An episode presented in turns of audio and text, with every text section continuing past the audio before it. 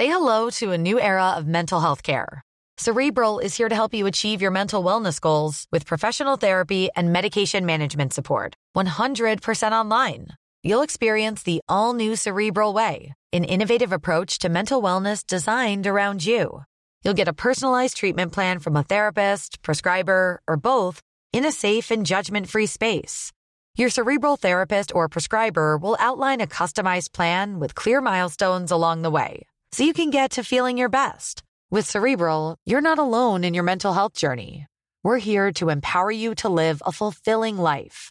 So take that first step towards a brighter future and sign up today at cerebral.com slash podcast and use code ACAST to get 15% off your first month. Offer only valid on monthly plans. Other exclusions may apply. Offer ends July 31st, 2024. See site for details. A continuación, Mock Draft de Kike Garay, parte número 2. ¿Qué harán Bill Belichick y los Pats, desesperados por volver a ser contendientes?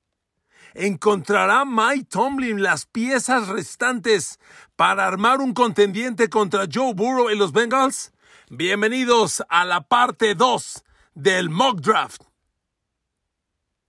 Queridos amigos, bienvenidos a mi podcast. Un saludo, un abrazo con cariño, con agradecimiento. Feliz de estar con todos ustedes, de verdad. Y un día menos para el draft. Está a la vuelta. Voy a transmitir en vivo la primera ronda del draft el próximo jueves en la tarde-noche. Ahí nos vemos, ¿ok? Ahí nos vemos. bueno. Como, bueno, le ofrezco una disculpa. Ayer debí continuar con mi mock draft, pero el suceso de Aaron Rodgers confirmado en los Jets me llevó a cambiar los planes. Ayer hablamos de esto y hoy nos vamos ya al mock draft número 2. Primera ronda, selecciones 11 al 20. Y como el tiempo es poco y las necesidades muchas, arrancamos. The Tennessee Titans are now on the clock. Tennessee, selección número 11. A ver amigos, miren, con Tennessee hay un tema bien claro. No van a ganar nada, me permite un poquito de, francés, ni madres con Ryan Tannehill de coreback. Nunca. Cuando usted analiza a Ryan Tannehill, miren, es un perfecto coreback, perdón, no quiero sonar grosero, mediocre. No es malo, la verdad es que no, no tiene números malos, pero tampoco tiene números buenos. A ver, Tennessee, estás en la conferencia americana. ¿Sí sabes que ahí está Patrick Mahomes? ¿Has escuchado hablar de Joe Burrow, de Josh Allen, de Justin Herbert, de Trevor Lawrence? ¿Sabes que los Jets ya contrataron a Aaron Rodgers? ¿Crees que Tennessee vas a ganar con Ryan Tannehill a estos quarterbacks? Por favor. Fantasías animadas de ayer y hoy presenta Tennessee Ryan Tannehill. No me jodan. A ver amigos, no va a pasar nada. Tennessee tiene que darle la vuelta. Como saben, este es un draft con cuatro corebacks altamente probables de primera ronda. En mi mock draft, los tres primeros ya fueron reclutados. Ya Bryce Young lo tomó como número uno global, Carolina. Así Jay Stroud como número dos global, Houston. Ya les dije que en mi opinión Anthony Richardson, el quarterback de los Lagartos de Florida, se va a ir a Indianapolis como el número 4. Y desde entonces yo creo que Will Levis de Kentucky va a caer. Yo no lo veo top 10. Para mí, Tennessee es el equipo de Will Levis. Bueno, concluyo lo de Ryan Tannehill. A ver amigos, Tannehill llegó a la NFL en el 2012. Es un cuate que va a jugar su temporada 12 en la NFL, no es poco. Sus números, pues no son malos, el año pasado. Tannehill en 12 partidos, 13 pases de touchdown, uno por partido, por Dios, y seis intercepciones. Le repito, no está mal, pero tampoco ni cerca de los grandes. Y, espéreme, en estos 12 años que Tannehill lleva en la NFL, ¿sabe cuántos partidos de coreback ha jugado en 12 temporadas NFL? Cinco. Y su récord es dos ganados, tres perdidos. Y en esos cinco juegos, siete envíos de touchdown, cinco intercepciones. Amigos, mediocridad pura hay que cambiar la página. A ver, yo voy a Tennessee con Will Levis por la siguiente razón. Will Levis de Kentucky no está listo para ser titular inmediato. Es un cuate muy polarizante. E, e, en el combine de febrero, cuando los evalúan uno por uno a todos los jugadores, los miden, los cronometran, etc., tuvo unos números fantásticos. Pero cuando revisas lo que pasó en el campo con este chavo, uy, hay dudas. A ver, el año pasado, la temporada pasada con Kentucky, Will Levis lanzó 19 de touchdown, que son muy pocos, y 10 intercepciones. Si sumas las últimas dos temporadas en Kentucky, Will Levis trae 43 de touchdown en dos temporadas. Por 23 intercepciones. 43 de touchdown los trae CJ Stroud de hace dos temporadas. Así, de ese tamaño. Entonces, Will Levis también, Kentucky no puede ser comparado con Ohio State y Alabama. La gente que defienda a Levis dice, a ver, Kentucky fue un equipo muy malo, sin buenos receptores, con una muy mala línea ofensiva. Hay un dato interesante. Will Levis, entre todos los quarterbacks del college, en zona, mentira, no entre todos, entre los 20 mejores prospectos del draft, Will Levis, en zona de gol, en red zone, es el segundo. Entonces, me gusta para que Tennessee lo tome. Tennessee no va a competir por playoffs este año en la NFL, lo veo muy difícil. Lo tome Tennessee, lo trabaje, Tannehill se pase toda la temporada, disfrute sus 36 millones de dólares por año que le pagan a Ryan Tannehill y preparen a Will Levis para la temporada 2024. Así que, con la undécima selección del draft, los Tennessee Titans seleccionan Will Levis, quarterback de Kentucky. ¿Ok? Así nos quedamos, amigos. Say hello to a new era of mental health care. Cerebral is here to help you achieve your mental wellness goals with professional therapy and medication management support. 100% online. You'll experience the all new Cerebral Way, an innovative approach to mental wellness designed around you. You'll get a personalized treatment plan from a therapist, prescriber, or both in a safe and judgment free space. Your cerebral therapist or prescriber will outline a customized plan with clear milestones along the way so you can get to feeling your best. With Cerebral, you're not alone in your mental health journey. We're here to empower you to live a fulfilling life. So take that first step towards a brighter future and sign up today at cerebral.com slash podcast and use code ACasts to get 15% off your first month. Offer only valid on monthly plans. Other exclusions may apply. Offer ends July 31st, 2024. See site for details. Selección número 11. Y nos vamos a la 12.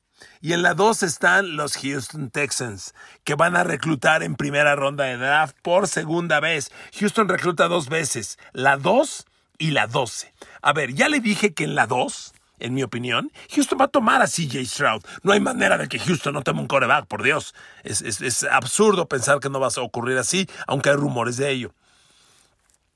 Reencontrar a un coreback elite, colegial, con un receptor elite, colegial, compañero suyo, está funcionando. Cuando Joe Burrow se reencontró con Jamar Chase de Louisiana State, ambos se reencontraron en Cincinnati, detonaron. Y la liga está buscando, cuando eso se puede hacer, trabajarlo. Hay rumores de que Pittsburgh va por Jordan Addison, el receptor de los Troyanos de USC, que fue el receptor de Kenny Pickett de las Panteras de Pittsburgh hace dos años. Bueno, ¿por qué le digo esto? Porque Houston, que en mi mock draft ya reclutó a CJ Stroud, necesita receptores abiertos. A ver, los receptores hoy de Houston son Robert Woods, Nico Collins y Noah Brown. Noah Brown fue novato con los Cowboys el año pasado, ni siquiera jugó. ¿Y sabe quién está disponible en mi mock draft? Jackson Smith en Jigba, el grandísimo receptor de Ohio State. Miren, Jackson Smith en Jigba es un chavo que viene de Ohio State. La temporada pasada tuvo mala suerte porque al tercer partido se lesionó. Solo jugó tres partidos y tuvo números muy discretos. Pero ¿por qué me gusta? Jackson Smith en Jigba tuvo un gran combine, pero en el 2021, hace dos años, en Ohio State, con CJ Stroud de quarterback, y todavía como receptores, en el 2021, Ohio State tenía a Garrett Wilson, Garrett Williams, que con los Jets el año pasado fue el novato del año, y Chris Olave, que fue primera de draft de Nueva Orleans. Fíjese, Chris Olave, Garrett Williams y Jackson Smith en Jigba juntos en Ohio State en el 2021, y Smith en Jigba tuvo un año de 95 recepciones, 1595 yardas, 17 yardas por recepción y 9 touchdowns. Este chavo es especial. Es, me gusta más que Quintin Johnston, que ya lo saqué en mi mock, pero que la mayoría de los analistas lo ponen como número uno y pues bueno, yo respeto a los analistas. Así que amigos, con la duodécima selección de la primera ronda del draft, de, Houston Texans seleccionan Jackson Smith en Jigba receptor abierto, Ohio State. Reencontrar a Jackson Smith en Jigba con CJ Stroud va a ser un éxito. CJ Stroud llega como novato al peor equipo de la NFL. Houston es el favorito para ser otra vez el peor de la próxima temporada. Ayudemos a CJ Stroud. Y si le traes a su mejor receptor del college, creo que lo ayudas mucho. Así que Houston con Jackson Smith en Jigba. Nos vamos a la selección 13. A ver amigos, aquí están los cambios. Esta selección antier era de los Jets hoy es de Green Bay, porque por el cambio con Aaron Rodgers, Jets, que tenía, reclutaba 13, le dio intercambió con Green Bay que reclutaba 15. Entonces, hoy Green Bay recluta en la posición 13 y los Jets bajan a la 15. Así que, the Green Bay Packers are now on the clock. Y les recuerdo que en Green Bay inicia la era Jordan Love. A ver, si vas a cambiar de coreback, es algo tan complejo, tan delicado, aunque es un coreback que lleva tres años entrenando con el coach, con el sistema y con los compañeros de equipo, ¿ok? Entonces ya es una ventaja. No va a llegar ni cerca Jordan Love de cero. Y el Jordan, el Jordan Love que yo vi la temporada pasada enseñó cosas interesantes. A ver, Dale playmakers a Jordan Love, ¿no creen? A mí me parece que Green Bay carece de playmakers. Tiene varias, varias debilidades. Le faltan playmakers. No creo que Christian Watson, Romeo Dobbs y Joshua DeGuara como a la cerrada sean los mejores de la liga, ¿verdad? Están lejísimos. Pero ¿qué cree? Tampoco hay tackle izquierdo. Porque Green Bay lleva 12 años con David Bakhtiari como tackle izquierdo. Toda la era Aaron Rodgers vaya, todos estos años con Aaron Rodgers. Pero Bakhtiari, que tiene apenas 32 años de edad, ya muestra los clásicos síntomas de un jugador de golpeo intenso que cumple 30 años. Bakhtiari en las últimas tres temporadas ha jugado 24 partidos de 51 probables. 24 de 51, por Dios. Ha fallado 27. Ha fallado más de la mitad. ¿Y sabe qué? Es el principio del fin para Bakhtiari. Y poner a Jordan Love debutante sin un tackle izquierdo. A ver, que David Bakhtiari se vuelva a lesionar. La temporada pasada perdió 6 juegos. La antepasada perdió 16. Y la del 2020 perdió 5. Ya no puede David Bakhtiari ni con su alma. Si usted insiste con él de tackle izquierdo y se vuelve a lastimar, Jordan Love debuta sin la protección de vida. Y este es un año en el, en el que, recuerde esto por favor, en la primera ronda del draft del jueves, en la primera ronda habrá cinco o seis tackles ofensivos. Viene una generación fantástica. Y yo creo que Green Bay tiene que ir por eso. En el orden de la ofensiva, cuando ya tienes el coreback, el dos es protégelo. Número uno, tu ataque necesita un coreback. Si ya lo tienes, protégelo. Y amigos, me encanta para que los Green Bay Packers seleccionen a Darnell Wright, el gran tackle izquierdo de Tennessee. Y miren que Darnell Wright me fascina para los Pats, pero me encanta. Sin embargo, es un jugador demasiado atractivo y la debilidad es muy grande en los Packers para ignorarlo. A ver, Darnell Wright, primero, el angelito, es un cuate de un metro noventa y siete. 148 kilos, ¿ok? Es una mole. Sus números me encantan. Este cuate la temporada pasada permitió cero capturas, dos golpes y solo seis apresuramientos. Jugando 13 partidos, cero capturas, dos golpes, seis apresuramientos. Y espéreme, Tennessee es un equipo que jugó contra Alabama, contra Georgia, contra Clemson, contra las Panteras de Pittsburgh, contra los rivales más poderosos. Y ahí le va la última. Cuando Darnell Wright enfrentó a Alabama, en Alabama está Will Anderson, el mejor defensivo de este draft, que tiene 29 capturas de coreback en las últimas dos temporadas. Pues, ¿qué cree? Darnell Wright blanqueó a Will Anderson. No le hizo nada. Cero capturas, cero golpes, un maldito apresuramiento en el partido contra Alabama. Así que amigos, con la decimotercera selección de draft, the Green Bay Packers select Darnell Wright, tackle ofensivo, Tennessee. Nos vamos a la selección, a la posición 14 en la primera ronda. The New England Patriots are now on the clock. Los Pats de Bill Belichick. A ver, amigos, conozco bien este equipo. Yo creo que, yo creo que hoy Nueva Inglaterra tiene una, una cantidad importante de, de debilidades. Las más urgentes, tackle ofensivo, tackle izquierdo, corner y receptor abierto. Esas tres son urgentes. De verdad, urgentes. Y de receptor no es uno, tal vez dos. Porque Belichick es pésimo reclutador de receptores en el draft. Y no lo digo yo, lo dice la historia. Y yo no creo que se atreva a tomar otro receptor, aunque aquí van a seguir disponibles muchos. Amigos, algo semejante a lo que le acabo de decir con Green Bay. En el orden de ideas, ya tienes al coreback, protégelo.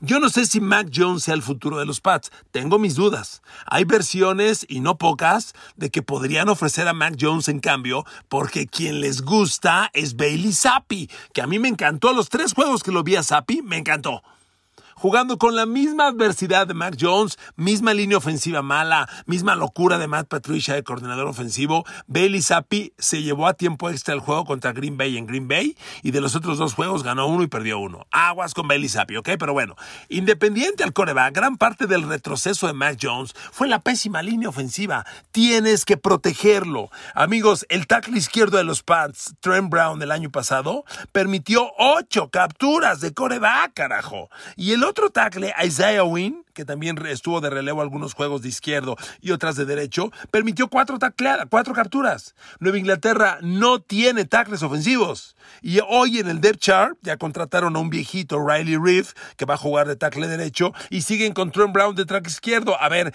eso es imposible. Así que, ¿qué veo yo? Otro tackle ofensivo. Y no puede fallar Bill Belichick. Miren, Belichick tiene un porcentaje respetablemente alto reclutando linieros ofensivos. Normalmente le acierta. El Michael Onwenu que tienen ahí de Garb es fantástico. Pero eh, Isaiah Wynn, el tackle izquierdo que reclutó hace cinco años, no solo fue un fracaso, está sin empleo. Nadie en la NFL lo ha tomado después de cinco años. Y Cole Strange el año pasado, híjole, a mí no me encantó.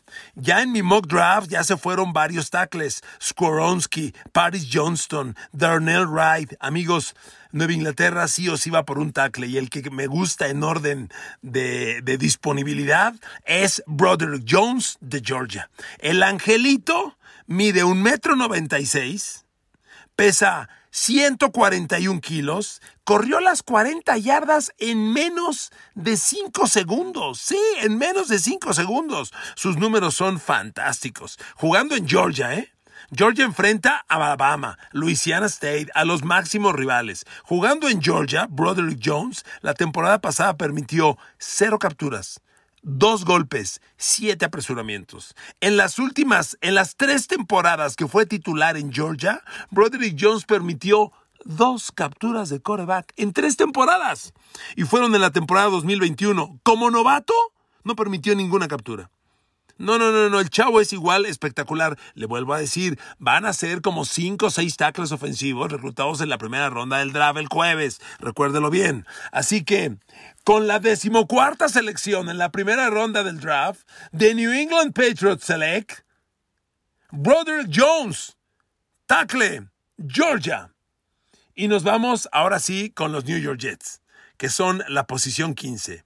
The New York Jets are now on the clock. Miren amigos, me estoy yendo muy largo, me tengo que apurar. A ver amigos, los Jets ya tienen Aaron Rodgers. Los Jets hoy al ataque tienen Aaron Rodgers, Garrett Wilson, novato del año, Corey Davis, Allen Lazar, receptor abierto, Trey Conklin de ala cerrada, Brice Hall de corredor y una línea ofensiva promedio. Hay que mejorar la línea ofensiva y hay que ir por otro playmaker, sea ala cerrada o corredor. No me sorprendería que aquí los Jets vayan o por ala cerrada, que solo se ha ido uno en mi mock y estarían y en el, en el draft habrá unos tres alas cerradas de primera ronda y unos siete, ocho alas cerradas entre primera y segunda ronda. Viene un gran talento. No me sorprendería, pero a ver amigos, dale playmakers a Aaron Rodgers. ¿Y saben quién está disponible cuando los Jets seleccionen en la posición 15? Bijan Robinson, el mejor corredor del draft. Y aquí permítame, le suplico que no digamos el mejor corredor del draft. Bijan Robinson es un playmaker. Es tan rápido que puede jugar de receptor abierto en la posición de slot. A Bijan Robinson lo están viendo como un Christian McCaffrey. Los analistas del draft dicen que es el mejor corredor que ha llegado al draft desde Saquon Barkley hace cinco años. Los y, luego veo a los Jets y el año pasado tenían al novato Brice Hall que pintaba bien. Tampoco hizo maravillas. Brice Hall en siete juegos la temporada pasada tenía 483 yardas, 5.8 yardas promedio por acarreo y 4 touchdowns. Pintaba muy bien el año para mil yardas. Pero es solo un comienzo de año y tuvo una lesión muy grave hay que buscar un complemento de corredores. Y Bijan Robinson puede ser corredor, puede ser receptor slot, puede ser una pesadilla. Es un nuevo Christian McCaffrey. Y ponerle a Aaron Rodgers a Bijan Robinson, puta, a mí me encanta. Con la decimoquinta selección en la primera ronda del draft, The New York Jets select Bijan Robinson, corredor Texas, sí señor, a, Texas, este gran, a, los Jets, este gran corredor y va a hacer un escándalo. Ahí se los dejo. Selección 16. The Washington Commanders are now on the clock. Ah, y solo acabo con esto de Bijan Robinson. El chavo la temporada pasada corrió 1575 yardas promedió 6.1 por acarreo. Sumando sus últimas dos temporadas colegiales, el cuate corrió 2.700 yardas y promedió 6 yardas por acarreo. En las últimas dos temporadas, además de anotar 29 touchdowns por tierra. Como receptor, las últimas dos temporadas capturó 48 pases, y promedió lo más increíble, como receptor promedió 11 yardas. Eso es altísimo. No, amigos, Bijan Robinson en, en, Nueva York sería una locura. Estoy seguro que no me equivoco. Washington is now on the clock. A ver, amigos, Washington se apuntó la locura de que Sam Howell va a ser su coreback la próxima temporada. A ver, amigos, Sam Howell el año pasado no fue ni el primero, ni el segundo, ni el tercer coreback, ni el cuarto. Fue como el quinto o el sexto coreback del draft en un año en el que no hubo corebacks talentosos. Washington dice que va a ser su coreback. Al darle el mando a Sam Howell, aunque Washington necesita coreback, aquí yo consideraría a Geno Hooker de Tennessee, que es el quinto coreback para el draft, no creo que lo tomen porque le están dando todo el mando a Sam Howell. Entonces hay que darle armas. Mire, Washington es un equipo interesante. La combinación Brian Robinson, Antonio Gibson de corredores es aceptable. Me fascina Terry McLaurin como receptor y Jehan Dodson, novato el año pasado, enseñó cosas interesantes. Curry Samuel de tercer receptor me gusta. Logan Thomas es un cerrado del que nadie habla, pero cumple muy bien. Creo que el ataque tiene armas. No me desagradaría eh, línea ofensiva, pero donde Washington yo lo veo muy mal es en la defensa, en el perímetro. Si bien su línea frontal es fantástica, con cuatro primeras de draft, Chase Young, Darren Payne, Jonathan Allen, Montesuet, los cuatro fueron primera de draft y son el front four del equipo, el perímetro es muy malo. Hoy los corners son Kendall Fuller y Benjamin St. Just. Nice to meet you, Mr. Benjamin.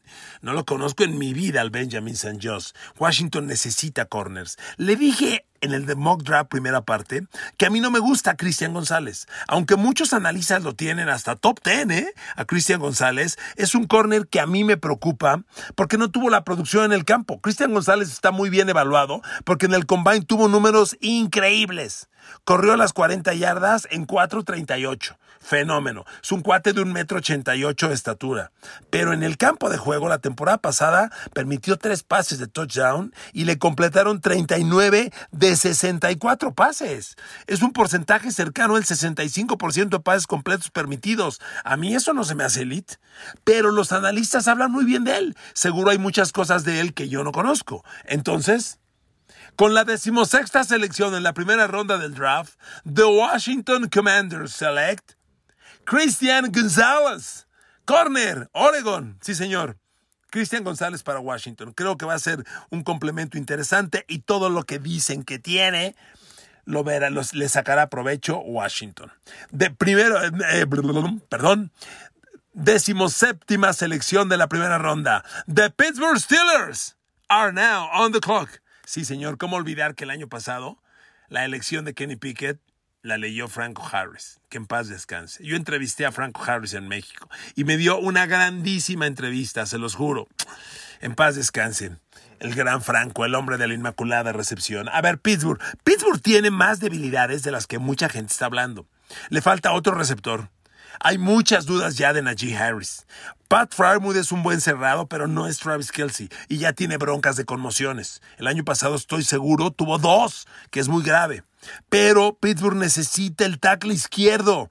La gran contratación del Gar Isaac Moalo, titular de Wash de Filadelfia en el Super Bowl, fue fantástica. Pero siguen sin el tackle izquierdo y a Dan Moore no le cree nadie como tackle izquierdo. Es una altísima consideración ir por el tackle. Pero Pittsburgh va a reclutar tres veces en las primeras 48. Pittsburgh tiene una primera y dos segundas. Y la primera de las dos segundas es la primera global de la segunda ronda, la 32, porque se le está pagando Chicago por Chase Claypool. Entonces, yo creo que aquí Pittsburgh tiene que ir, ah, perdón, del lado defensivo. Pittsburgh necesita gente interna. La línea frontal no reemplazó desde hace varios años ni a Casey Hampton, ni a Stephen Tweed.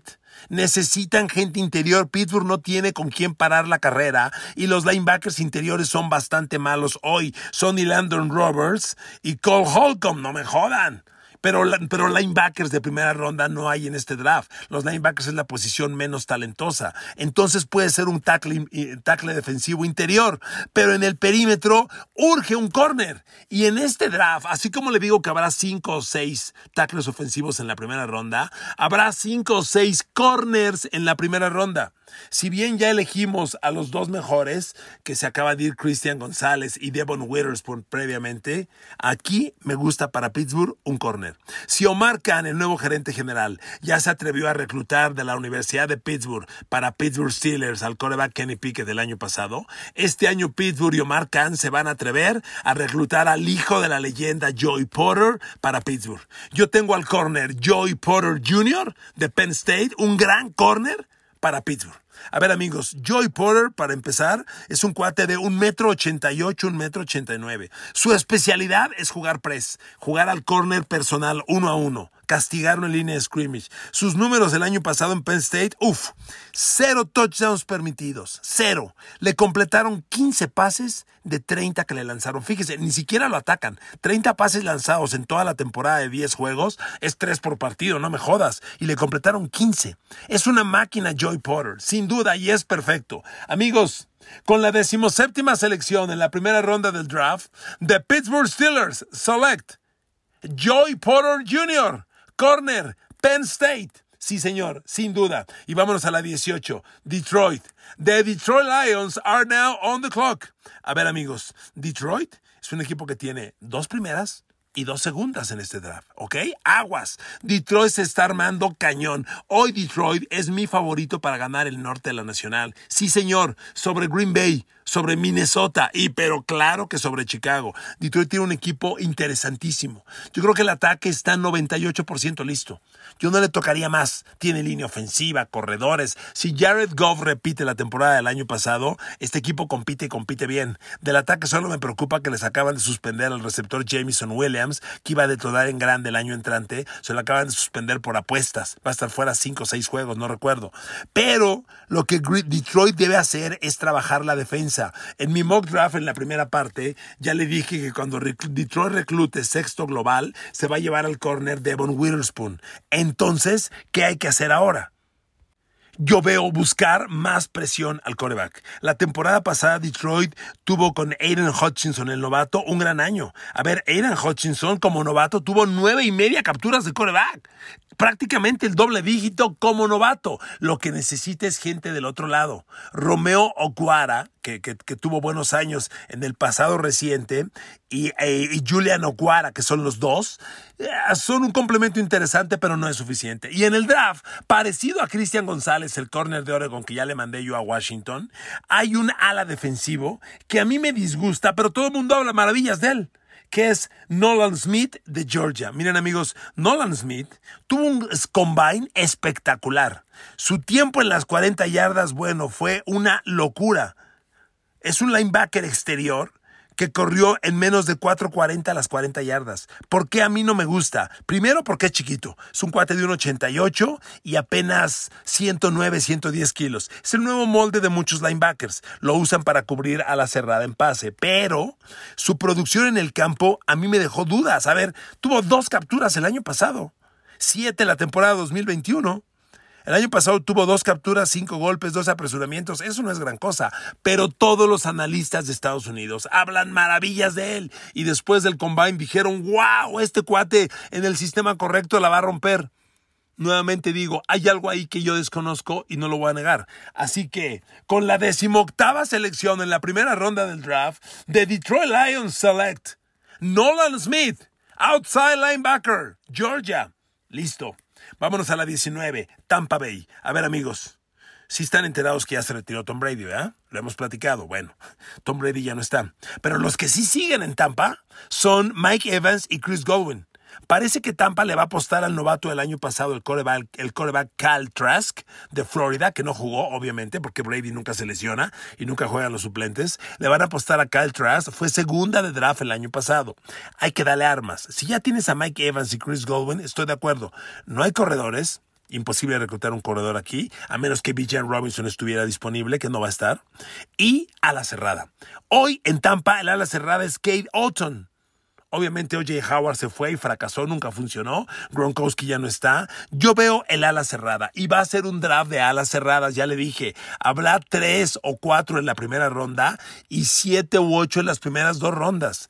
Ya se fue en mi mock draft no, mentira, no he sacado a ninguno. Para mí, el mejor ala cerrada receptor en el draft es Dalton Kincaid de Utah. Y aquí sí, discúlpenme, la comparación que con Travis Kelsey aplica. Este chavo corriendo es fantástico. Es un cuate de un metro noventa y uno de estatura de 115 kilos. El año pasado en Utah capturó 70 pases, 13 yardas por recepción, 8 touchdowns. No es un ala cerrada bloqueador, para eso no lo van a usar. Pero atrapando balones es fenomenal. Y Dalton Kincaid, complemento de Mike Evans y Chris Goldwyn, me late. Con la decimonovena selección en la primera ronda del draft de Tampa Bay Buccaneers Select, Dalton Kincaid, tight end, Utah. Sí, señor. Y para cerrar la parte 2 de mi mock draft, Seattle, que es el número 20. A ver, amigos, Seattle sorprendió a Enrique Garay y al mundo llegando a playoff el año pasado cuando nadie lo esperaba. Es un equipo que tiene coreback de 4.200 yardas, 30 envíos de touchdown por solo 12 intercepciones. Brutal.